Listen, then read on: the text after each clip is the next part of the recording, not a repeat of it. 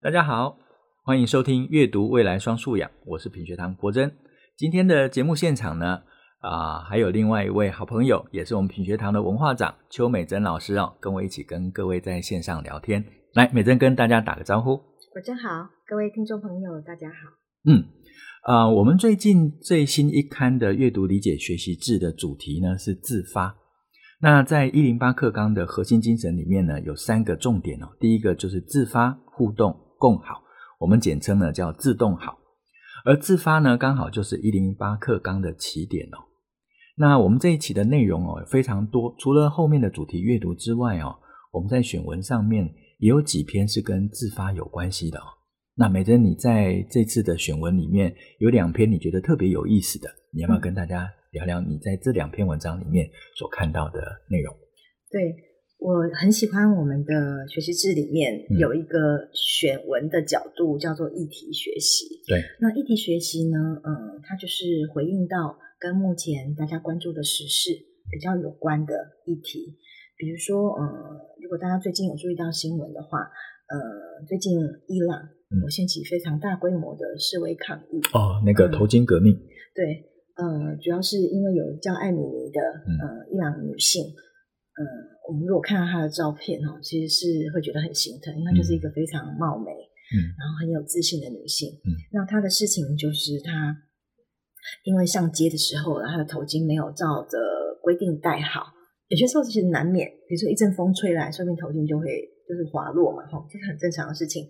可是因为她在那那个时刻，她不小心就被宗教警察逮到，嗯，所以宗教警察后来，呃，就把她拖回去，呃。审问、审讯，然后三天之后就传出他的死讯，嗯，而且有人说他可能是呃遭凌虐致死，嗯，那因为他整个的案情不透明，后来呃拖延的时间就是也太久，以至于后来伊朗官方出来说明的时候，没有人相信伊朗官方的说法，说他是因为心脏病发而死的。那这件事情后来就引起了整个伊朗的抗议，他示威游行的规模很大，嗯，所以这边其实让我们回头在想说，哎。我们的好奇点会是说，哎，那穆斯林的他的蒙面的服饰规定到底是怎么样？嗯，其实老实说，我真的从来没有弄懂过。嗯，嗯，那在刚好我们这次就有一篇文章在回应这件事情，然后甚至还有图解，就是画出哦，原来呃伊斯伊斯兰的女性她其实有三种不同的服饰的规定。嗯，呃，比如说有的是呃只露头发，嗯、呃，应该说呃只遮头发不遮脸的，嗯。嗯然后下半身穿长袍啊，然后有一个是呃遮头发，遮半边脸，露出眼睛，然后一样下半身穿穿长袍。那另外有一种是最严格的，也就是塔利班接掌阿富汗之后，他规定所有女性都要穿的叫布卡。布卡是什么？全身包紧紧，就是连手都不能露出来。然后脸的部分呢，它不但只露眼睛哈。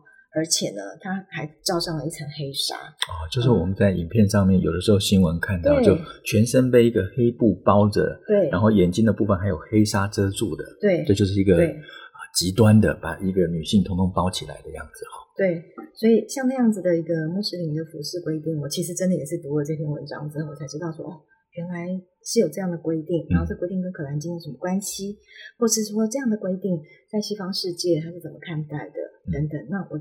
通过这篇文章，我有了更多的理解。嗯，所以对我来说，这是一个很及时的，嗯，对于世界上其他地方的文化的理解。嗯嗯，嗯，这个对我帮助很大。嗯，那呃，另外有个是呃，有个文章是跟法律比较有关系的，是叫做被跟踪骚扰该怎么办？嗯，那这是很多现在社会新闻事件会看到的背景啊，就是可能因为被跟踪，然后就。就引发了其他不好的动机。对对，有些甚至就说，通常被跟踪骚扰的都是女性，嗯，多哈，呃，所以他被跟踪骚扰会有什么样的结果呢？嗯，很不幸，就是他最惨的结果就是真的会被乱刀砍死。嗯嗯，那不止在台湾有这种状况，那其实在韩国最近有个新塘地铁站的呃杀人事件，其实也是类似的状况，就九月多的时候发生的嘛，就今年九月多发生的事情。对对。那呃，那那其实像这样的事情呢，都让我们就是，比如说我们自己身为女性，其实都很害怕。嗯。那我们希望知道说，在法律上我们可以怎么样保障自己？嗯。那很多时候就是，如果法律上没有周延的保护的时候，警察会以呃无法无法可以可以管这样的一个状况，就是会没有办法很周延的保护这种被骚扰的女性。那被骚扰的女性，她们就可能就长期都活在恐惧当中。嗯，所以呃，像这次这篇文章呢，它有更新了目前台湾这边对于呃我们叫做跟踪骚扰法哈，叫做呃跟骚跟骚法嗯的一个最新的修法的进度。嗯，那是在今年的六月，二零二二年六月才刚刚通过的。那里面就包括比如说骚扰到什么样的程度的时候，是可以动用呃。禁止令，然后跟警方的警力保护等等，嗯、所以这边我觉得就是一个呃跟时事跟议的有关的议题，然后从里面我们又有更新的对于法令的了解，嗯，所以这个是里面就是我们这期文章里面让我特别有感的部分，嗯，所以你看我们编辑很认真吧，对，非常扣着时事的发展哦，而且就不是一个媒体报道上面的剪裁，其实这两篇文章我们在编辑上面都花了很。大的心血去找资料，重新去编写哦。嗯、但美珍，你挑这两篇文章，跟我们今天所要谈的自发的关联性在哪里？为什么让你特别想挑这两篇文章来说？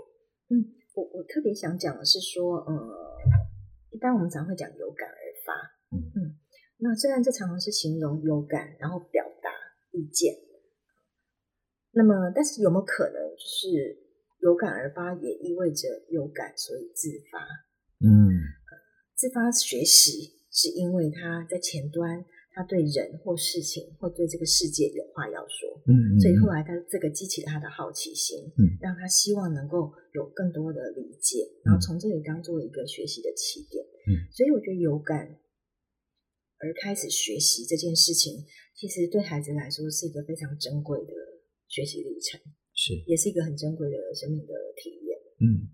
呃，我们上一次谈到自发，会看见我们所找到访谈的几个孩子，他们的自发都来自于前面有动机。那如果这个动机再更往前推的话，他必然是对某些问题或者他的体验，他是真的经验有感受。所以国珍，你可以分享一下吗？你们家的孩子在什么样的情况之下会经历有感学习？嗯，有感学习哦，好。嗯啊，有一次哈，我女儿她在学校要交报告，现在学校要交报告的机会很多。那我觉得她那个报告，我觉得她在主题上面定得不错，因为我女儿现在小学六年级哦，她那个报告大概是五年级下学期要转呃要升六年级之前的最后一个学校报告。那小朋友五六年级的时候，难免他生活上面有更多更有趣的事情发生嘛。那学习上面，他也不一定按照妈妈跟他讲的约定，说你在什么时候要做什么。有的时候他就会分心了，跑去玩别的事情。那那天我就听到啊、老婆在跟他讲说啊，以前我们小时候念书的时候啊，哪像你们现在这样子都准备的好好的，很多资源让你们使用啊。那你们现在应该好好珍惜这样子的环境学习啊。那我当然，我女儿听了之后，她就乖乖的去学习啊，做功课。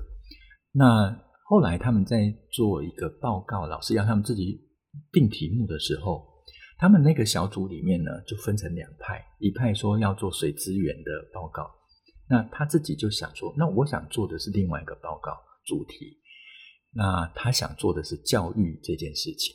那我在想说，你想做教育是不是因为跟我的工作有关系哈？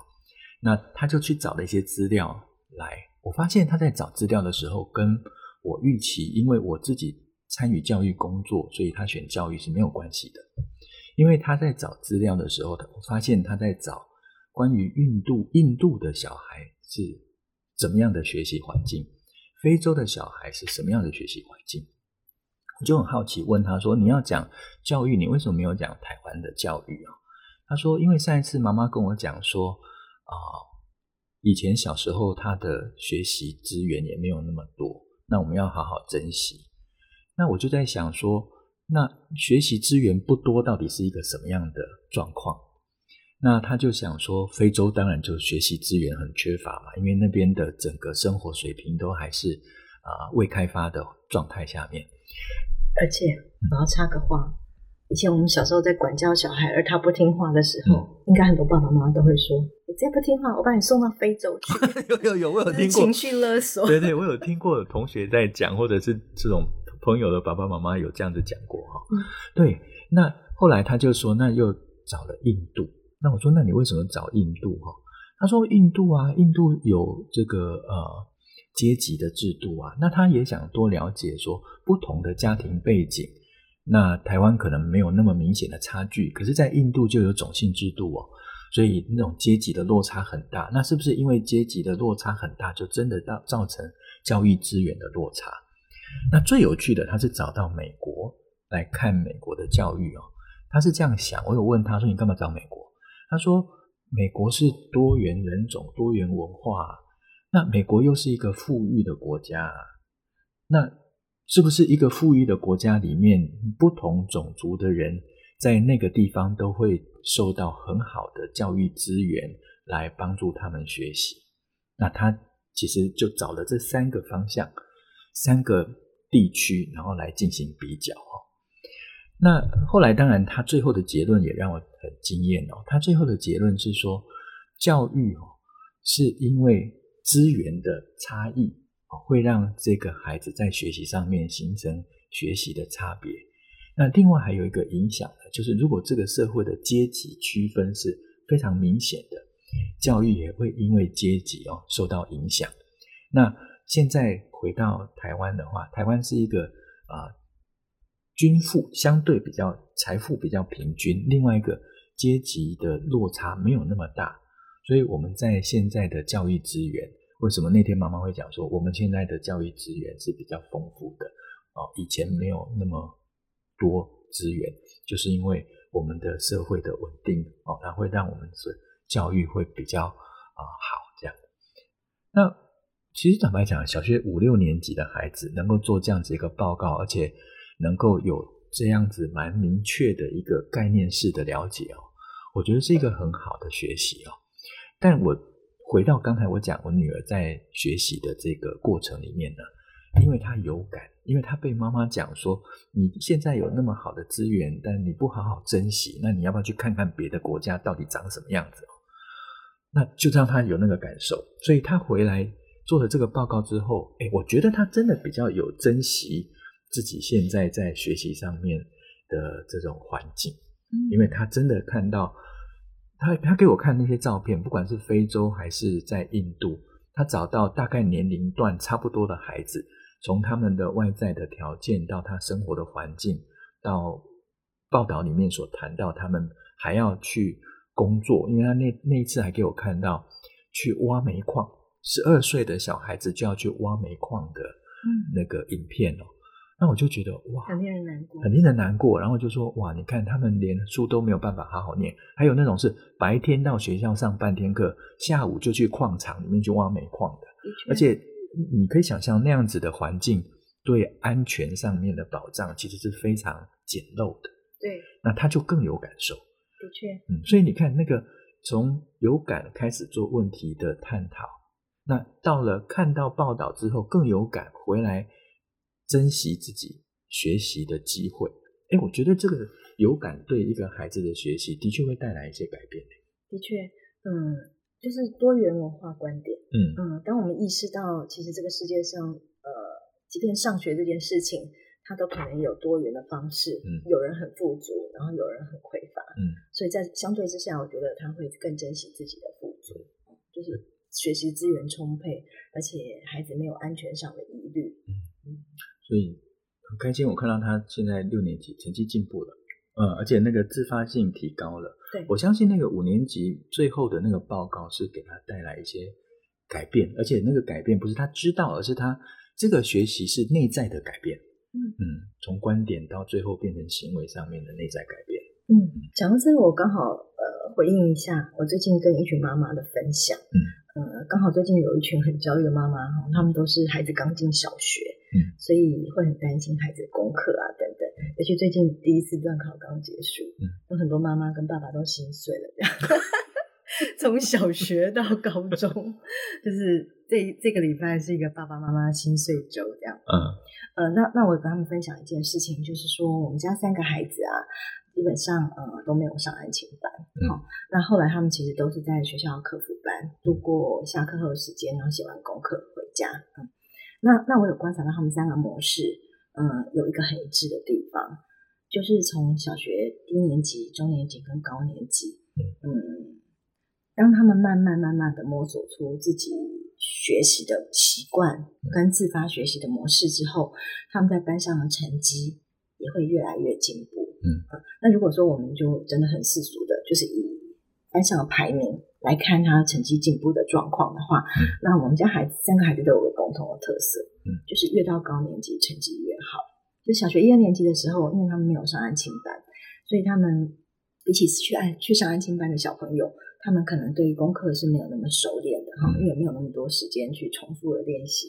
然后中年级的时候，慢慢慢慢就开始，哎，有有比较稳定一点。那可能他慢慢也建立了自己学习的习惯，或是知道自己在课业上碰到问题要怎么解决。然后到高年级的时候，通常就会就会变成他们在小学阶段成绩最好的一段时间。嗯，对。那我我后来觉得这个历程其实是很耐人寻味。嗯，就是那我也很高兴说，哎，我们尊重孩子，当他自己去发展出他自己的学习模式的时候，其实他就真的可以找到。自己自己为自己课业负责的方式。嗯，那所以呃，在这样子的过程里面，你特别做了什么事情吗？我做的事情通常就是排除对于他们学习的干扰。嗯呃，比如说段考完之后，嗯、呃，我成绩拿回来，哦、嗯，那孩子们。如果之前没有太不愉快的经验，通常他们都会跟你分享。对，考完没有把考卷拿出来，一定是考得不好。哦、嗯，就是如果说他愿意把考卷拿出来分享，表示你们之间之间互动还不错，对成绩方面，然后他就会分享说，嗯，他今天考几分几分几分这样。然后刚开始，嗯，比如说我们家阿妈就会比较传统一点，她说，比如说小朋友说，哦，我我我回来考九十分，阿妈就说怎么没有考一百分？那阿妈就会这样讲。那阿妈就比较传统一点，是是是，对。那通常就是呃，小时候这样当然没有关系，可是当然到国高中其实课业就是越来越难，对对。所以后来我其实就发展出一个我的问法，我的问法就是，当他把呃成绩单拿回来的时候，他跟我说啊，妈妈，我考了八十六分，这样假设，然后我就会说哦，嗯，我说那你自己觉得这个成绩怎么样？嗯，然后他就会说啊，我就是有粗心啊，嗯，就说哦，那呃，那如果说你。有想要讨讨论，就是初心要怎么办？那你可以来跟妈妈讨论这样。但是如果说你觉得你对自己的成绩很满意的话，那没关系，那就恭喜你考完了，我们去吃一顿。就是呃，所以我的意思是说，其实孩子在讨论成绩这件事情的时候，呃，父母亲的标准一点都不重要。嗯，就是重要是孩子对他自己成绩的标准要建立在哪里，我觉得这很重要。那因为另外有个极端的状况是我们家女儿有一次高一的时候，嗯。高一下学期第二次段考，我还记得那一次，他回来跟我讲说他数学考不及格。嗯，对，然后我就说，哦，一定很难哦。嗯、对，然后他跟我讲说，妈妈，我们这次数学全年级八百个人里面只有一个人及格。哇！而且那个人是六十几分，是我们数理自由班的同学。哇！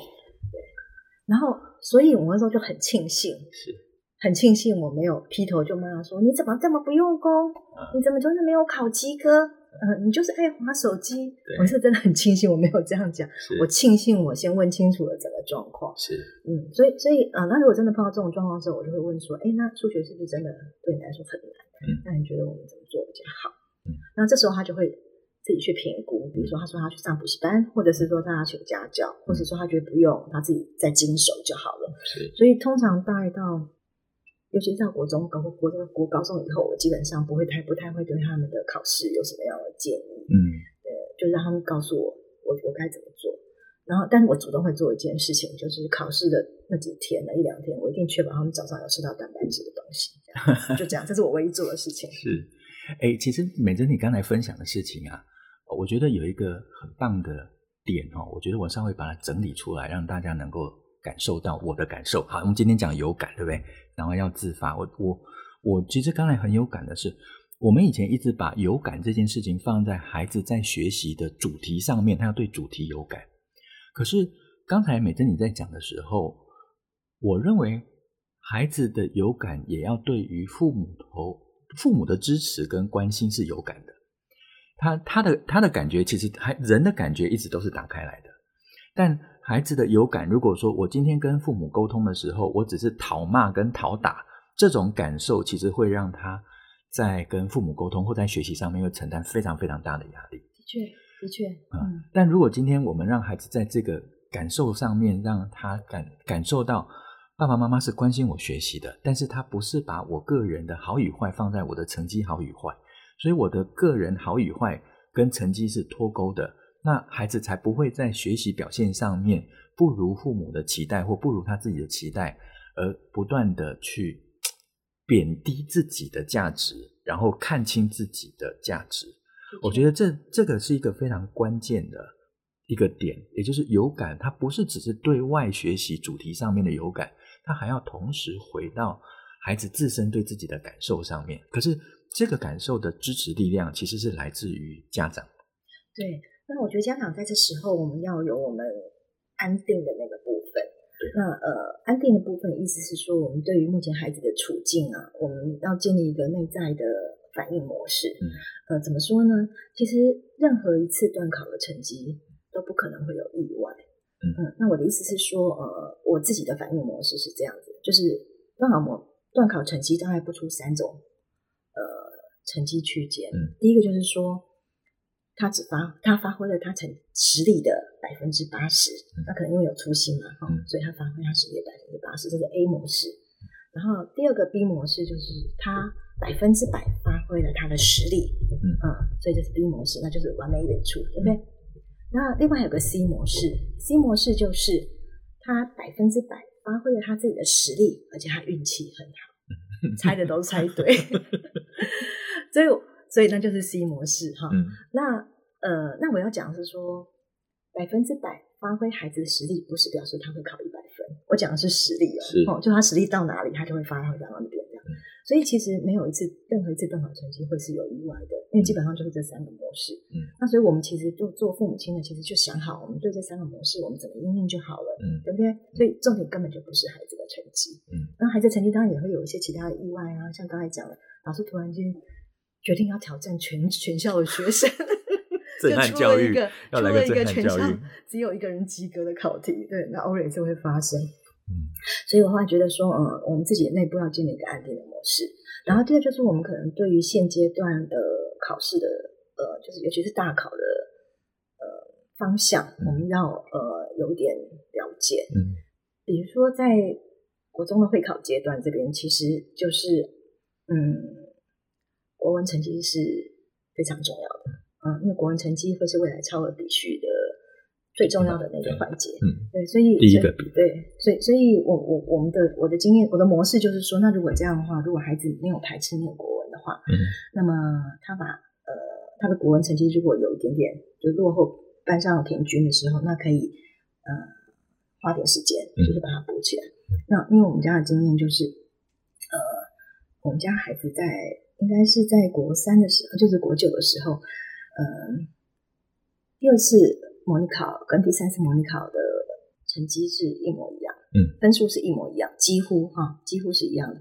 但是第三次模拟考的，就是北北基的排名是比第二次多了一千名，嗯，呃，应该说对不起，进步了一千名，嗯嗯，进步了一千名。那那原因就是因为第三次模拟考的国文成绩考得比较好，嗯。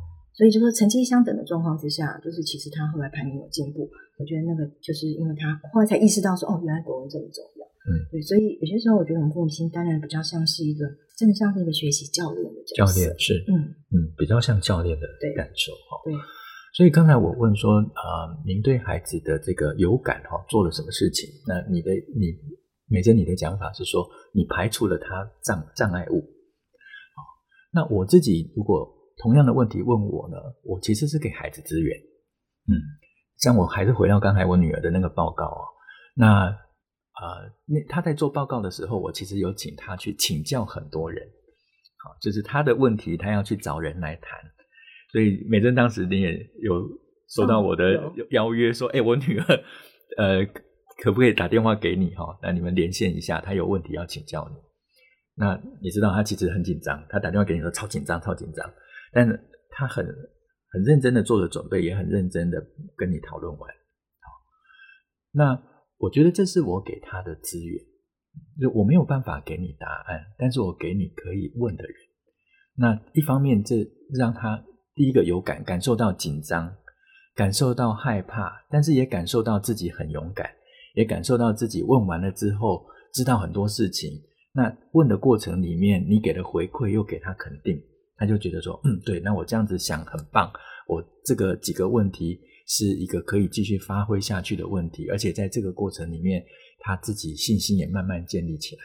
好，所以我是透过这种方式。让他能够在操作的过程里面不断的有挑战、有克服，然后从可能担心进入到最后很有信心。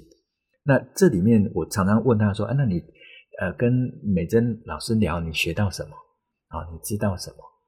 那他他就很自然而然的会跟我讲他知道了什么，他的心情怎么样。那也透过这样子的沟通，成为一个他知道父母在旁边是支持他的。嗯嗯，所以我我想我是用这种方式来让他培养自发的能力，然后再来就是让他在学习上面从主题上面有感，对他自己的学习改变跟成长也有感。嗯嗯，的确，嗯，那所以看起来有感学习重点并不是在学习，而是在有感。是是是在是在有感。我们过去太强调学习。的行为必然会带来我们预期的结果，可是不是，而是在这个学习的感受被照顾到了，它才能够成为另外一个支持学习的力量，最后才会达到我们所预期的结果。嗯，所以那个有感不是出奇而已，说哦，我对这个主题有感，没有，是在整个参与的过程里面，那个感受的能力都会形成一种推动的力量。嗯，我觉得感是一个产生力量很重要的一个源头。你说愤怒就是一种感，然后你就非常生气，然后就冲动，对不对？啊，那你今天对一个人的的的这种爱，那也是一种发自于感。好，那我非常非常喜欢他，所以就会有行动，说，哎，我今天会追求他，这它都是来自于一种感的源头。嗯，嗯，那我可以补充一个例子吗？好啊，嗯，刚好有一次我去采访建筑师潘季啊，呃，那潘季老师呢，他在。大学里面，嗯，就是他也曾经呃教过大一的学生，呃，所以那时候他开始他大一的学生的课程的时候，第一堂课就是请这些建筑系大一的新鲜人来设计一个呃理想中的厨房跟餐厅。哦，所以老师给的指令是说，想象你想要跟家人在怎么样的厨房。准备餐点，在怎么样的餐厅一起用餐，嗯、是家里的哈，嗯、不是商业环境。后来他就发现，发现班上有许多同学，无法交出作品。嗯，原因就是他在成长过程里面，呃，一问之下，知道说其实他们家几乎很少一起吃晚餐。嗯，呃，有几个因素，第一个有可能是因为爸妈真的很忙，嗯嗯，所以真的没有办法，就是全家一起吃晚餐。然后第二是因为小孩可能真的很忙，嗯，比如说大家去下课之后去安亲班啊，去补习，所以都在外面解决了晚餐，也没办法一起吃。然后第三个可能是因为空间，因为比如说有些家庭，嗯，就是呃，台北市当然大家空间比较局限，所以可能到最后大家都会挤到餐厅去，有可能，对，呃，但是台北这家庭会出现，或是新北的家庭可能会出现别的状况，就是比如说大家是到客厅一边看电视一边吃，所以也没什么互动。然后在中南部家庭，则有可能是因为偷天错的关系，所以大家可能在生活空间上，他本来就，比如说有些人先吃了，然后他就到自己的房间去，嗯，所以后来潘金老师就说，呃，对于一个设计者来说，如果你没有曾经想象，呃，我们要在怎么样的空间里面会觉得满足、愉快、安心，就是我们没有这样的想象跟期待的时候，其实我们就很难设计出好的空间的作品。嗯，那我觉得其实就是有感。才能学习是、哦、这部分，所以其实潘金老师是一个很好的老师。嗯，他并没有教他说好，反正你们就给我设计一个厨房，人体工学对，按照比例尺寸，对对对，嗯、没有设计，他没有这样子说，你们就设计一个厨房出来。他是说，想象你觉得怎么样的厨房跟餐厅是你想要跟家人一起共享的。哦，哇，这个其实就回到曾经有啊、呃，爸爸妈妈哦，在演讲的时候，在我演讲的时候，后来问我一个问题。可能也可以当做今天我们最后在讨论的一个结结尾哦。他就说：“诶，那如果呃让孩子有感，跟想要让孩子自发，哦，有感是那么重要的话，那要怎么样让孩子有感？我们一直在想说，我如何让孩子有感？可能是因为我们看到现在有很多孩子，不管你给他读一篇书、看一幅画，或者是跟他聊一件事情，他常常表现出一种无感的状态啊，他的一种状态一种，那又怎么样？感觉上他是无感，可是人不太可能无感，他有可能是那个感受因为某种情况被封闭起来了，或者他有感，但是认为不重要，把它摆到旁边去。甚至是有感，可是他认为我不愿意跟你沟通，所以我们要先确认一件事情，其实是孩子是有感受的。那还有另外一种可能是他很有感受，但是他表达不出来。所以如果我们今天回到说，呃，如何让孩子自发的前提是我们要让孩子先有感受。那如何让孩子有感受？我觉得很重要一点是，我们可不可以让孩子真的有生活？嗯，我记得真实的生活是真实的生活。我我以前。我以前小时候，我的成绩不是很好，所以我每天都很真实的 生活。但我有一些同学，你知道，有一些我们小学同学成绩很好，那他们的生活其实就相对的很单纯。我所谓单纯，就是只要跟学习有关系的，就会在他的生活里面；但是跟学习没有关系的，基本上爸爸妈妈都跟他讲说：“啊，你读书就好了，这些事情不用管。”好，所以就会出现一个很很有趣的情况。他可能在学习上面，在学校的功课很好，但是他只要跟我们出来玩的时候，我们都觉得他怎么那么呆，这个也不会，那个也不会，那这个也没办法。好，那我们就一路往上面看，说如果这样子的孩子不断的成长，当然他在学习的表现上面会很好，可是进入到社会工作的时候，或许在某个专业的领域里面，他可以表现得很好，但是他并没有办法对应到生活方方面面各种更广泛的。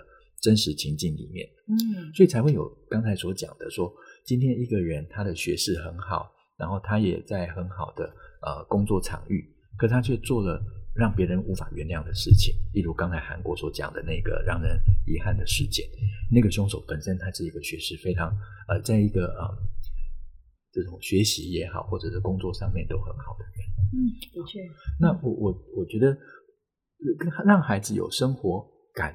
是很重要的，因为他的他要学会如何去面对挑战，他要学会如何面对自己的情绪的低落，他要学会如何在挫折里面再找到力量。那当然，我们现在所讲的都是一个比较极端的，我并不是说让孩子有生活就是非要让他有挫折不可，因为那都是自然而然就会发生的。那如果我们想要让孩子在生活里面真实的生活有感的话，我觉得让孩子旅行是一个很好的。方法，那当然看孩子的年龄大小哈。那我们以前把出游哈比较当作是旅游，那旅游基本上是什么呢？就是吃喝玩乐。当然在吃喝玩乐里面也非常有感受啊，感觉很开心，感觉很好吃。但是出游有另外一个概念哦，叫做旅行，它跟旅游不太一样。旅行是去体验文化上的差别，去体验环境上面不一样的感受。它其实更着重在感受的丰富性上面，嗯，而且它更深度一点的，它能够进行比较，而且能够养成欣赏或者是某种反思的结果。那大家也不要想着说，哦，那我是不是要到很远的地方去？哦，我我我们家也大概一个月都会有两次、三次到外面去吃饭。小朋友当然有的时候总是要让他们吃吃新鲜有趣的事情，哈。那我们就，例如说去吃饭，我们有一次到越南餐厅去吃饭。那我们吃的时候，我并没有问孩子说好不好吃，好不好吃是基基本上会问他们。但是我后来就问说，哎，越南餐吃起来有什么样不一样的感受？一样啊，我们之前去吃呃宜兰的什么肉羹面呢？哈，嗯，那你现在在这边吃到的是越南的这个河粉，有什么不一样？哦，那同学吃，呃，不是同学，我儿子吃了两口就说。我觉得他们的这个汤头不太一样哦，他们汤头有很多这种蔬菜的一种香香料，你知道吗？它就有一种薄荷叶怎么丢进去哦。我说对对对，那另外一个他们很有趣耶，他们的肉是放上去之后汤才淋上去的哈，那就发现那个牛肉的口感特别嫩。对，好，那这里面我们就可以从呃他们的发现再回到说，那他为什么会有这些香料的植物啊？因为环境，因为他们。呃，这个口味上面是怎么来？那这个牛肉这样子做，跟炖牛肉出来的牛肉为什么会有不一样？妈妈就可以补充一下。嗯嗯。所以从这种小小的体验、小小的讨论，他其实开始就会打开他对生活很多更细腻的感受的获得，而且也试着要去把那个更细腻的感受变成话语言的表达。对，那这样子，他一方面我们希望他在呃感受上面的开发，在表达上面更深刻或者更精准，其实都是在这种平常的生活对话里面能够培养。那这样子的能力养成，他进入到学校场域的学习。就会把这样子的能力也期待进去，所以学习迁移不是只是从学校学习迁移到生活里面，反而有更大的可能性是在生活里面的学习迁移到学校的学习场域里面。所以，我们有的时候会把学习迁移好像就是如大家所说的素养，就是学校带入到生活的能力。没有，没有，没有，没有。我认为另外一个面向是生活里面所培养出来的感受能力跟学习的心态。才有可能触发在学校里面有更深刻的学习。的确，如果回应刚才嗯国珍讲的，呃，我觉得有感的学习其实是要带入那五感。嗯，五是一二三四五的五。对对对，五感 不是五感。的学习等于 无感的学习。好，那五感的话，呃，眼耳鼻舌身，对，对不对？哈，就是是各方面的，就是我们让感官能够开放。然后另外一个，如果就像我是。三个小孩的妈妈，嗯，如果是三个小孩的妈妈的这种妈妈的视角呢，我会也会期待说，哎，我们孩子的呃有感的学习，他可以是怎么样的学习呢？我刚刚有稍微想了一下，我觉得他第一个就是在空间上面，我希望他是在户内的学习跟户外学习是可以均衡的，嗯，哦，因为我们现在都大家都太常待在室内，室内的，嗯，然后第二个就是独处的学习跟人际。之间的学习是可以平衡的。嗯嗯嗯，嗯。那有些时候太迷失在人际里面也不好。嗯、那有些时候太呃闭锁在自己的独处的氛围里面，其实也不太好。然后第三个是我希望大家就是呃孩子们就照照顾自己跟服务别人的能力都要能够具备。嗯，因为我觉得这样的话看起来就会是一个更更更均衡的人生。对，嗯。哇，哎，很快哎，我们聊着聊着，时间也到了，而且还超出了一点哦。所以我，我真的觉得，其实，在我们今天聊的过程里面哦，我我有一种感受，就是，我们大人能够送给孩子最珍贵的礼物呢，就是让他们有向下扎根的能力，扎根于生活，扎根于环境，扎根于他所生长的这个这个大的这种呃社会氛围里面哦。而且要能够给他一个翅膀，刚才所讲的扎根，还有扎根在他学习的丰富的内容里面，然后让这些呢变成养分，让他长出一对漂亮而且是强壮的翅膀哦。然后他能够呃信任，但同时也能够赢得尊重啊，他能够有安全感，而且更愿意自动自发的去探索自己的潜能，去探索这个世界。那我想。终究有一天，或许这个时间每个孩子不一样哦，但是作为父母的，其实就是一个陪伴跟给予资源，看着他长大，然后他会把那个丰沛的，而且那种丰满的羽翼哈，给长成。然后我们能够做的，就是让他带着我们的祝福，让他朝自己要去的目标飞哦。嗯，所以呀，其实每个父母真的就像天使一样哈。要好好的呵护在我们面前这个充满希望的生命。对，我们是大天使，要呵护小天使。是，谢谢，谢谢，谢谢。爸爸妈妈。对啊，我们突然 对，好，我们突然变成爸爸妈妈的视角。嗯，好啊。不过呀，我想，很棒。在这个在这个平台跟节目里面呢，其实我们就不是什么专家学者，我们俩都不是什么专家学者哈，我们就是一个同样。是为人父母，但同心同样也关心教育的的的父母，所以我们希望在这个平台里面，或许借由我们呃，我们有主题的讨论，或者是邀约的来宾哦，能够让不管是爸爸妈妈也好，或者是啊、呃，在线的教职老师们哈、哦，能够在教育上面有更多新的发现，来丰富各位在工作上面的力量跟资源哈、哦。好，那今天非常谢谢美珍。啊，今天在线上跟我们聊天，那当然也谢谢各位啊朋友在线上共度的时光，谢谢各位。那。谢谢大家。嗯，以上呢就是今天的内容。如果呢听众朋友喜欢我们的内容，欢迎订阅、给五星，并且分享。那我们就下次再聊喽，拜拜，拜拜。